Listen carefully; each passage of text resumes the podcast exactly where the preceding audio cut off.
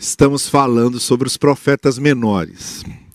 E não só estamos lendo os profetas menores, destacando algumas das suas lições, ensinamentos, mas principalmente estamos fazendo uma vinculação da mensagem dos profetas menores com a nossa realidade hoje no país, no mundo e na nossa experiência cristã. E já estamos em Abacuque. Eu quero ler com vocês o livro de Abacuque, ou destacar alguns dos seus trechos e fazer de novo com vocês algumas reflexões e aplicações para a nossa realidade. A estrutura do livro de Abacuque é muito interessante, porque trata-se de um diálogo de Abacuque com Deus, é um diálogo em que Abacuque expõe as suas aflições, suas angústias pessoais, vendo tudo o que estava acontecendo, ele expõe as suas aflições e angústias, e aí Deus responde, e ele replica, e Deus responde de novo, e finalmente Abacuque termina com o que nós conhecemos como cântico de confiança, né, do final do capítulo 3. Eu acho muito interessante essa estrutura, porque muitas vezes a gente pensa que a fé é algo passivo. E não, a fé é uma experiência dinâmica. A, a, a fé não quer dizer não ter dúvidas, não é? A fé não quer dizer não passar momentos difíceis. A fé não quer dizer nunca ficar perplexo, nunca ficar confuso diante daquilo que a gente não pode compreender, não pode explicar diante dos mistérios. A fé engloba tudo isso, a fé contém tudo isso, a fé abarca tudo isso. A fé, ela se firma numa base de confiança, que é como se fosse assim um, um fundamento de, de sustentação essa nossa confiança na bondade de Deus, por exemplo, a gente sabe que Deus é bom. Esse é o nosso fundo de tela. A gente sabe que Deus quer o nosso bem. Esse é o nosso fundo de tela. Mas a partir dessa base, a gente começa a experimentar uma série de sensações diferentes, de sentimentos distintos, especialmente as inquietações de não compreendermos certos mistérios divinos. Embora a gente tenha um transfundo, uma base de fé na bondade de Deus e que faz essa, é, essa base sólida de confiança, entretanto a gente fica sim perplexo, fica confuso, é, não sabe explicar muitas das coisas que acontecem, não é? E, e, e a gente se, se vê diante de inquietações justamente por isso, porque não podemos explicar determinadas coisas. Era o que estava acontecendo com, com Abacuque. E é sobre esse diálogo de Abacuque com Deus, que é muito didático, muito elucidativo, para nós que também experimentamos nossos momentos de perplexidade, de confusão, apesar de termos fé. Tá bem? Bom, vamos ver então como é que Abacuque estrutura o seu livro. Primeira coisa que acontece aqui é Abacuque questionando Deus. Abacuque questiona Deus sobre a situação do seu povo, não é? é da sua terra, em meio àquelas violências todas que havia ali, injustiças, conflitos sociais de todo tipo. Então Abacuque começa com a, a clássica pergunta: até quando, Senhor? É, e ele diz logo na abertura do seu livro: Até quando, Senhor, chamarei por socorro sem que tu ouças? Até quando gritarei a ti violência sem que tragas salvação? Por que me fazes ver a injustiça e contemplar a maldade? A destruição e a violência estão diante de mim. Há luta e conflito por todo lado. Por isso a lei se enfraquece e a justiça nunca prevalece. Os ímpios prejudicam os justos e assim a justiça é pervertida. Então a, a pergunta de Abacuque é essa pergunta aflitiva, angustiada, de, de olhar para a sua realidade, para o seu povo, para a sua nação, que era o povo de Deus, que, que tinha conhecido a lei de Deus, mas que mesmo assim estava mergulhado naquela violência toda, naquela injustiça toda, onde a lei se enfraquecia com, com as impunidades, não é? Com a, a própria justiça se deixando subornar. E por aí vão as reclamações de Abacuque diante de Deus. Essa é a primeira fala do livro, é a fala de Abacuque questionando Deus, né? Por que, que tu não resolves isso? Por que, que a tua justiça não se manifesta e acaba com todas essas injustiças e essas violências todas? Aí Deus responde. Então chega o, o segundo momento do livro, que é a resposta de Deus. Mas a resposta de Deus não é exatamente aquilo que Abacuque estava esperando, não é? Porque Deus avisa que vai usar uma nação pagã, idólatra, que é a, Babilônia, que é o exército babilônico, que é o poder de Nabucodonosor, para invadir Judá, para destruir Jerusalém. Essa invasão é que seria exatamente essa destruição de Jerusalém como consequência dos próprios crimes, das próprias injustiças, da própria incredulidade do povo.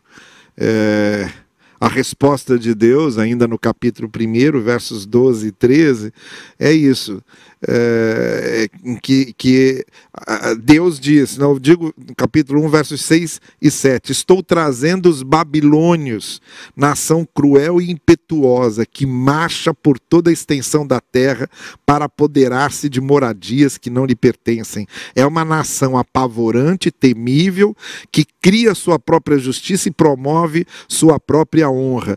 Seus cavalos são mais velozes que os leopardos, mais ferozes que os lobos no crepúsculo. Sua cavalaria vem de longe. Seus cavalos vêm a galope, vêm voando como ave de rapina que mergulha para devorar. Todos têm prontos para a violência. Suas hordas avançam como o vento do deserto e fazem tantos prisioneiros como a areia da praia. É a invasão da Babilônia. Essa é a resposta de Deus. Aí sim, vem a réplica de Abacuque. A terceira fala agora é a fala de Abacuque de novo. E de novo Abacuque volta a questionar Deus. É, ele diz lá, agora sim, nos versos 12 e 13: Senhor, Tu não é desde a eternidade, meu Deus, meu santo, tu não morrerás, tu és eterno. Senhor, tu designaste uma nação como essa, pagã, incrédula, idólatra, para executar o seu juízo? Ó rocha, determinaste que ela aplicasse castigo. Teus olhos são tão puros que não suportam ver o mal, não podes tolerar a maldade. Então por que tu estás usando os perversos? Por que ficas calado e deixas e toleras os perversos, os ímpios, devorarem aqueles que são mais justos do que eles. É engraçado que Abacuque não se conforma, ele está frustrado com a resposta de Deus. Primeiro, ele pediu que Deus agisse com justiça e manifestasse a sua justiça para acabar com aquelas coisas todas que estavam acontecendo. Quando Deus diz o que vai fazer, ele não concorda com o método de Deus, ele não concorda com o jeito de Deus resolver aquilo, e ele acha um absurdo.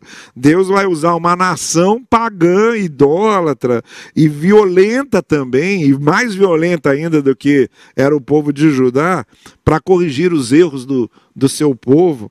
Então Abacuque demonstra discordar desse método de Deus não admite que Deus faça isso e se mostra perplexo com essa maneira de, de Deus agir. E ainda acrescenta que aguardará com ansiedade uma resposta até que Deus explique essa situação absurda, né? Ele diz: "Ficarei no meu posto de sentinela", capítulo 2, verso 1. Tomarei posição sobre a muralha, aguardarei para ver o que o Senhor me dirá e que resposta terei à minha queixa. E aí vem a resposta de Deus. Então, o quarto pronunciamento é a resposta de Deus à réplica é, e aos queixumes de, de Abacuque. Então, Abacuque primeiro fala, pedindo justiça de Deus no meio daquela injustiça toda que seu povo estava fazendo. Deus responde dizendo que vai punir o povo com uma invasão de um povo idólatra, pagão, é, que vai é, corrigir então a, a nação de Judá. Abacuque questiona Deus de novo, dizendo que não entendeu nada, como é que Deus vai usar um povo que não é o povo dele para corrigir o povo dele, não concorda com esse método de Deus.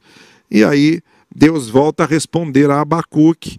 Em sua resposta, Deus explica que a nação babilônica não é melhor que Judá, é tão violento, ou até mais violenta que Judá, e tem também suas impiedades, suas injustiças, e que depois chegará também a hora da Babilônia, como realmente chegou com o domínio persa sobre a Babilônia é, 70 anos depois.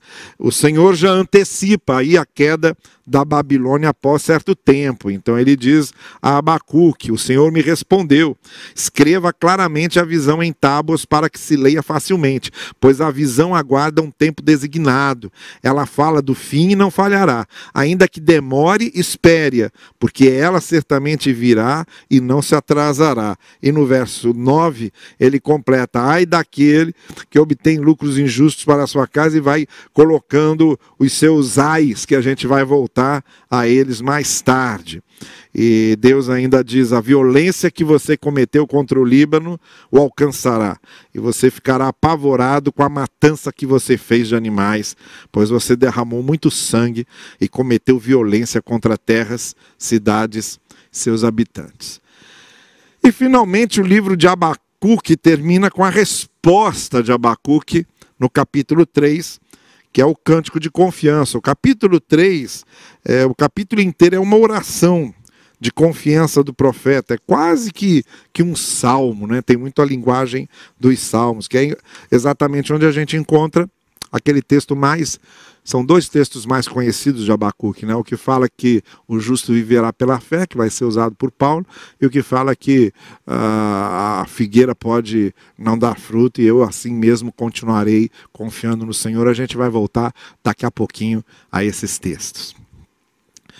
Bom, agora vamos fazer destaques aqui do texto de Abacuque no que se refere a pelo menos duas coisas as ações ímpias que são condenadas por Deus e as três palavras de confiança que a gente vê em Abacuque.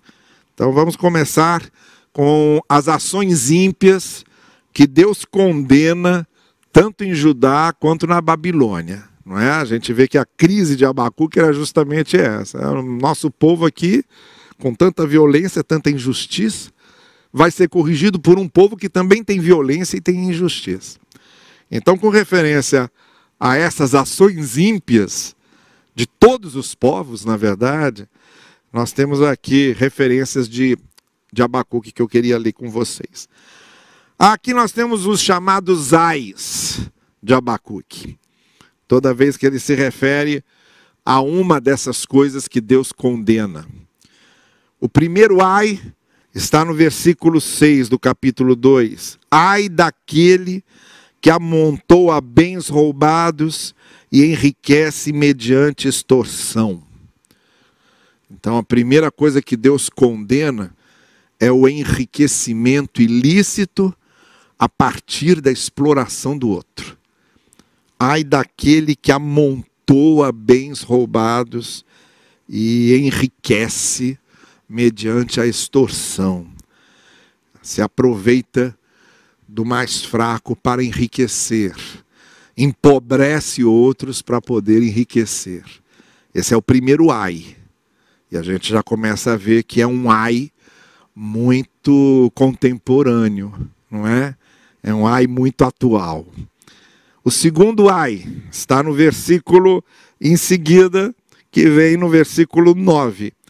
Ai daquele que obtém lucros injustos para a sua casa, para pôr seu ninho no alto e escapar das garras do mal. Então, segundo ai de Deus é contra aqueles que obtêm lucros injustos, os agiotas oficiais, os agiotas legais, que enriquecem também, ganhando em cima de outros tantos que empobrecem por causa deles. Aí vem o terceiro ai, ainda no capítulo 2, quando Abacuque fala no versículo 12: Ai daquele que edifica uma cidade com sangue e a estabelece com crime.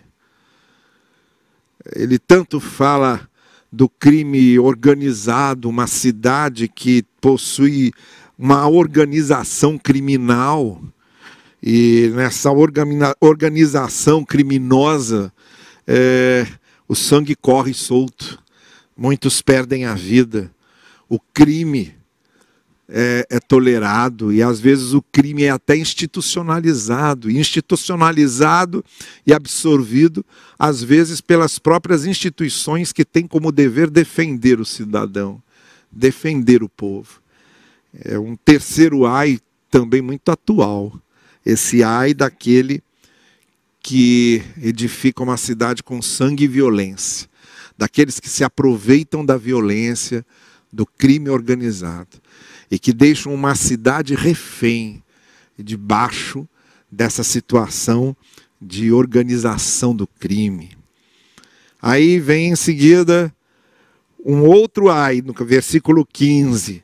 Ai daquele que dá bebida ao seu próximo, misturando-a com o seu furor, até que ele fique bêbado para lhe contemplar a nudez, que é um ai contra a, o uso da imoralidade, da promiscuidade. Né? Aqui a, a imagem que o profeta usa é de alguém que embebeda o outro para se aproveitar do outro, vê-lo nu e usá-lo sexualmente, e que é o símbolo de todas as investidas promíscuas e imorais que banalizam o corpo humano, banalizam a dignidade do ser humano, o espaço que se dá a essas intenções pornográficas carnais, exploradoras do corpo do outro. E ainda temos um último ai que aparece nesse capítulo 2, que está no verso 19.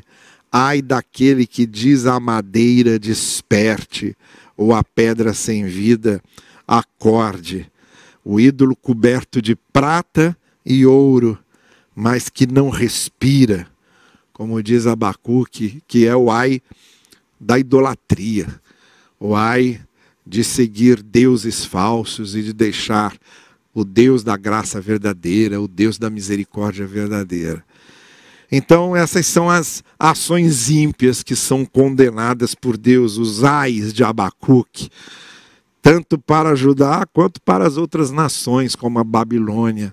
Aqueles que tinham criado uma situação de impiedade, aqueles que criaram uma situação de enriquecimento ilícito, aqueles que criaram uma situação de lucros injustos, aqueles que criaram uma situação de violência estruturada e institucionalizada, aqueles que criaram uma situação de imoralidade e promiscuidade financiada e promovida, aqueles que criaram uma situação de idolatria e de seguir, estar seguindo outros deuses, esses, esses estão é, na mira da justiça divina.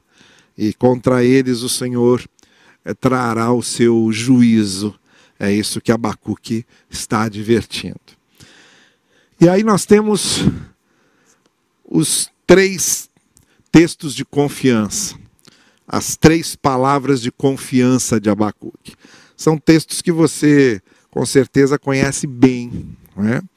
O primeiro está no capítulo 2, verso 4 é, quando Abacuque diz que somos justificados quando permanecemos confiantes no Senhor, mesmo diante daquelas barbaridades todas, de toda aquela angústia vivida pelo profeta, daquela situação que ele via à sua volta, ele permanecia confiante, e aí nós temos essa conhecida frase: Mas o justo viverá por sua fidelidade, que é um texto que é usado por Paulo em Romanos 1,17 quando Paulo vai mostrar que somos justificados pela fé na graça de Deus. Então, Abacuque está falando da mesma coisa, por isso que Paulo usou esse texto lá. Então, Abacuque está dizendo: olha, aquele que permanece firme, continue firme, é uma palavra de confiança, continue confiante no Senhor, porque o justo vive é dessa confiança. O mundo pode estar ruindo ao seu redor, mas o justo vive dessa confiança. E aí Paulo pega essa frase de Abacuque e usa lá em Romanos para dizer: olha, nós somos justificados pela fé, não pelas obras da lei, mas quando a gente permanece confiante no Senhor. No caso do uso da, de Paulo desse texto, confiante naquilo que a graça de Deus fez por nós em Cristo. A gente confia que aquilo que Cristo fez é suficiente e aí a gente é justificado por causa dessa nossa confiança. É a mesma ideia que você tem lá em Abacu que você tem aqui em Paulo. O justo vive pela fé, o justo permanece pela confiança. Não é toda a realidade dizendo não e o justo dizendo sim, porque ele sabe em quem está a sua fé, ele sabe em quem está a sua confiança. Essa é a primeira palavra de confiança do texto. A segunda palavra de confiança de Abacuque está um pouco mais adiante no versículo 20, quando nós lemos assim: O Senhor, porém, está em seu santo templo. Diante dele fique em silêncio toda a terra. É outro apelo a que confiemos nos propósitos do Senhor, na sabedoria do Senhor no poder do Senhor, no amor do Senhor, na misericórdia do Senhor, na graça do Senhor. Ele está no seu santo templo, ele está no seu trono. Deus está sempre imperando acima de tudo. Então, confie, fique em silêncio toda a terra. Permaneçamos nessa contemplação do poder, da justiça, do amor de Deus, que no final será aquilo que vencerá e triunfará sobre todo o resto. Essa é a palavra de confiança que Abacuque está dando. Olha, de novo, o mundo parece estar desmoronando, mas eu permaneço confiando e a minha confiança faz sentido porque o Deus no qual eu confio é esse que está no seu santo templo, que está acima de todas as coisas, sentado no seu trono. Diante dele, a gente confia e fica em silêncio no sentido de que a gente não tem necessidade de entrar em desespero, é, não tem necessidade de, de virar um amargurado, não tem necessidade de virar um revoltado, porque a gente confia que o Senhor continua acima de todas as coisas e no controle delas. E a terceira palavra de confiança é aquela que você já conhece muito bem, do capítulo 3, no Cântico de Confiança de Abacuque, nos versos 17 e 18. Mesmo não florescendo a figueira e não havendo uvas nas videiras, mesmo falhando a safra de azeitonas e não havendo produção de alimento nas lavouras, nem ovelhas no curral, nem bois nos estábulos, ainda assim eu exultarei no Senhor e me alegrarei no Deus da minha salvação. É a terceira palavra de confiança de Abacuque. As coisas não saem às vezes como a gente espera e quer, mas Deus continua sendo o mesmo. E eu não perco a minha confiança e nem perco a minha alegria. Não vão me transformar num ressentido, num revoltado e num amargurado, porque a minha confiança continua no Senhor, é nele que eu me alegro. Essa é a palavra de confiança de Abacuque.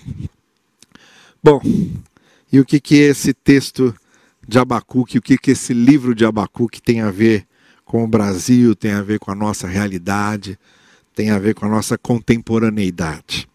Eu separei aqui três coisas que eu gostaria de, de aplicar agora para a gente. A primeira é a seguinte: Deus nem sempre corresponde às nossas expectativas. A mesma coisa que aconteceu com Abacuque, de Deus responder para Abacuque uma coisa que ele não gostaria de ouvir, né? Abacuque pediu que Deus se manifestasse, Deus dizendo: Vou me manifestar sim, mas eu vou me manifestar através da Babilônia. E aí Abacuque não entendeu nada. Às vezes Deus tem seus métodos, Deus tem suas estratégias próprias, Deus tem seu tempo próprio.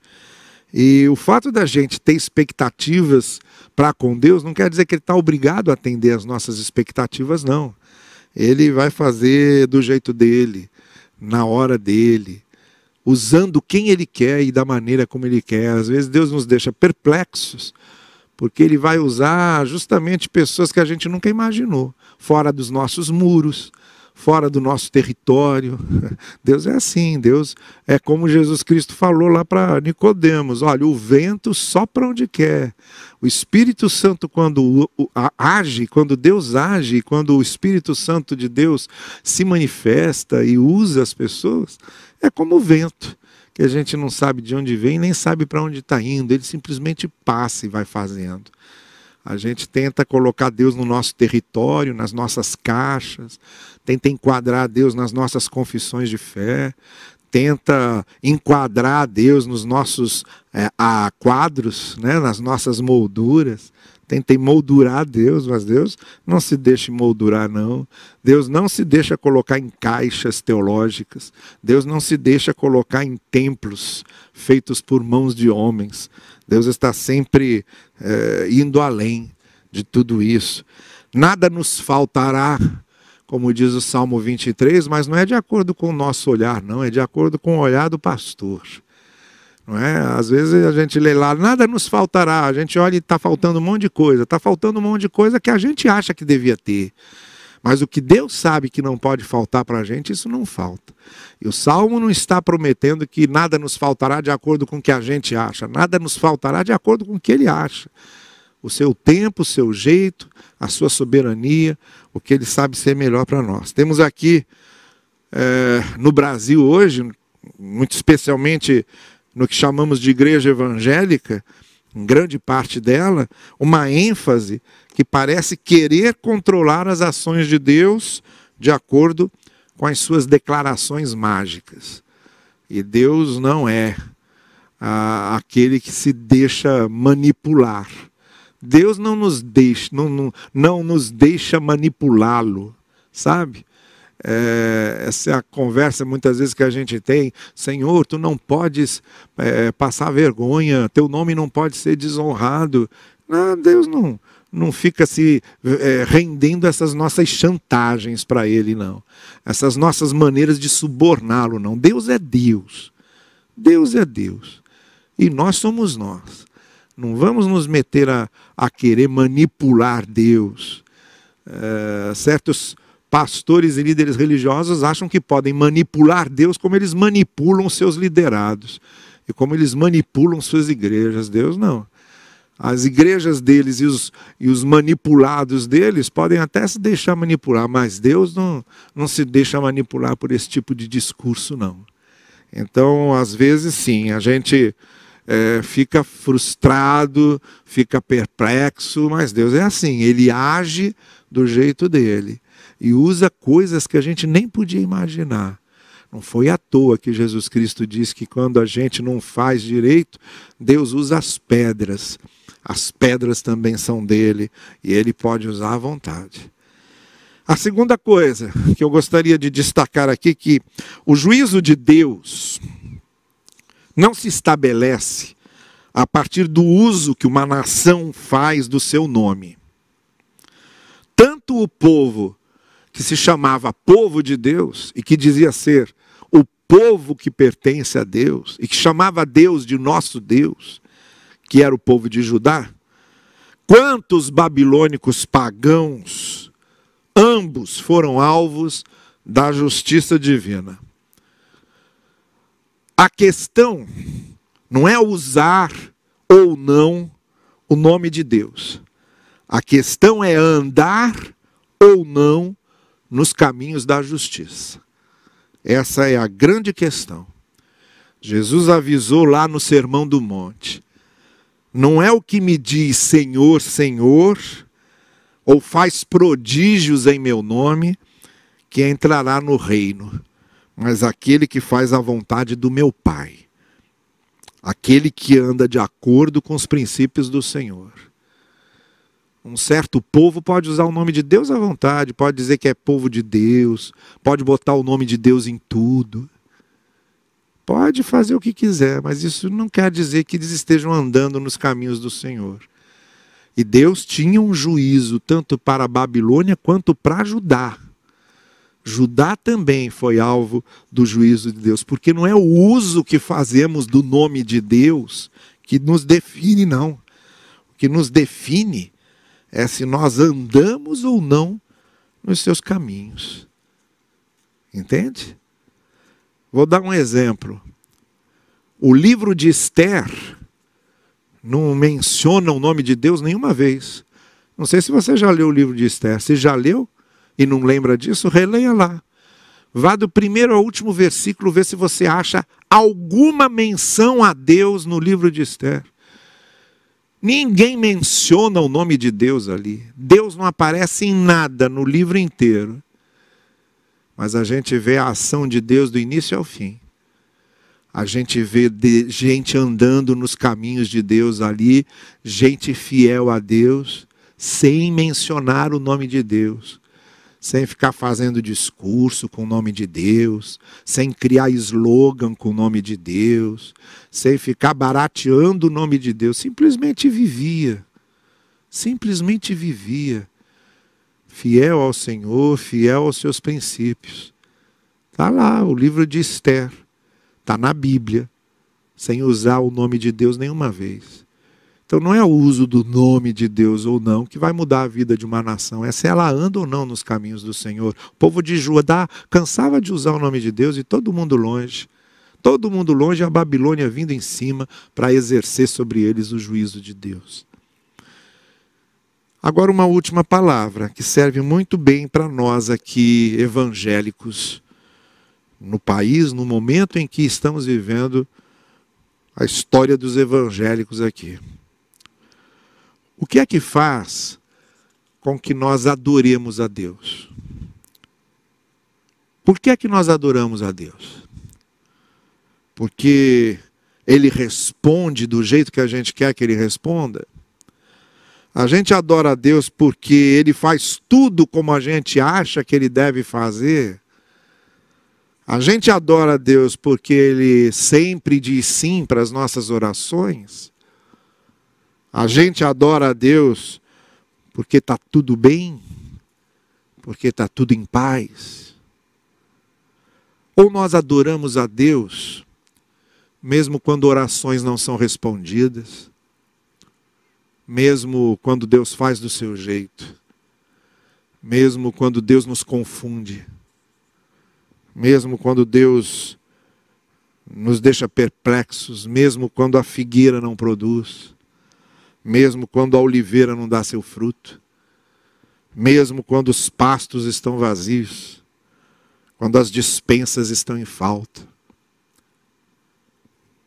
Nós adoramos a Deus por causa das coisas que Ele faz, ou adoramos a Deus por causa daquilo que Ele é?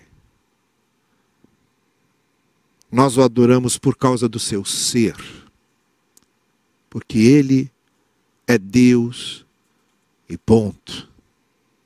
E não por causa das circunstâncias ao redor. Por que é que nós estamos adorando a Deus? Abacuque diz que continuava se alegrando e continuava exaltando ao Senhor e exultando nele, porque ele era Deus. Esse é o maior presente que Deus nos dá. Não uma coisa que Ele faça, mas Ele mesmo. Ele se dá de presente a nós. Por isso é bom que nós o adoremos tão somente por pelo que ele é. Porque a verdadeira adoração é aquela que se faz porque Deus é Deus. E ponto. Que Deus abençoe você e realize em minha vida e em sua vida os seus propósitos.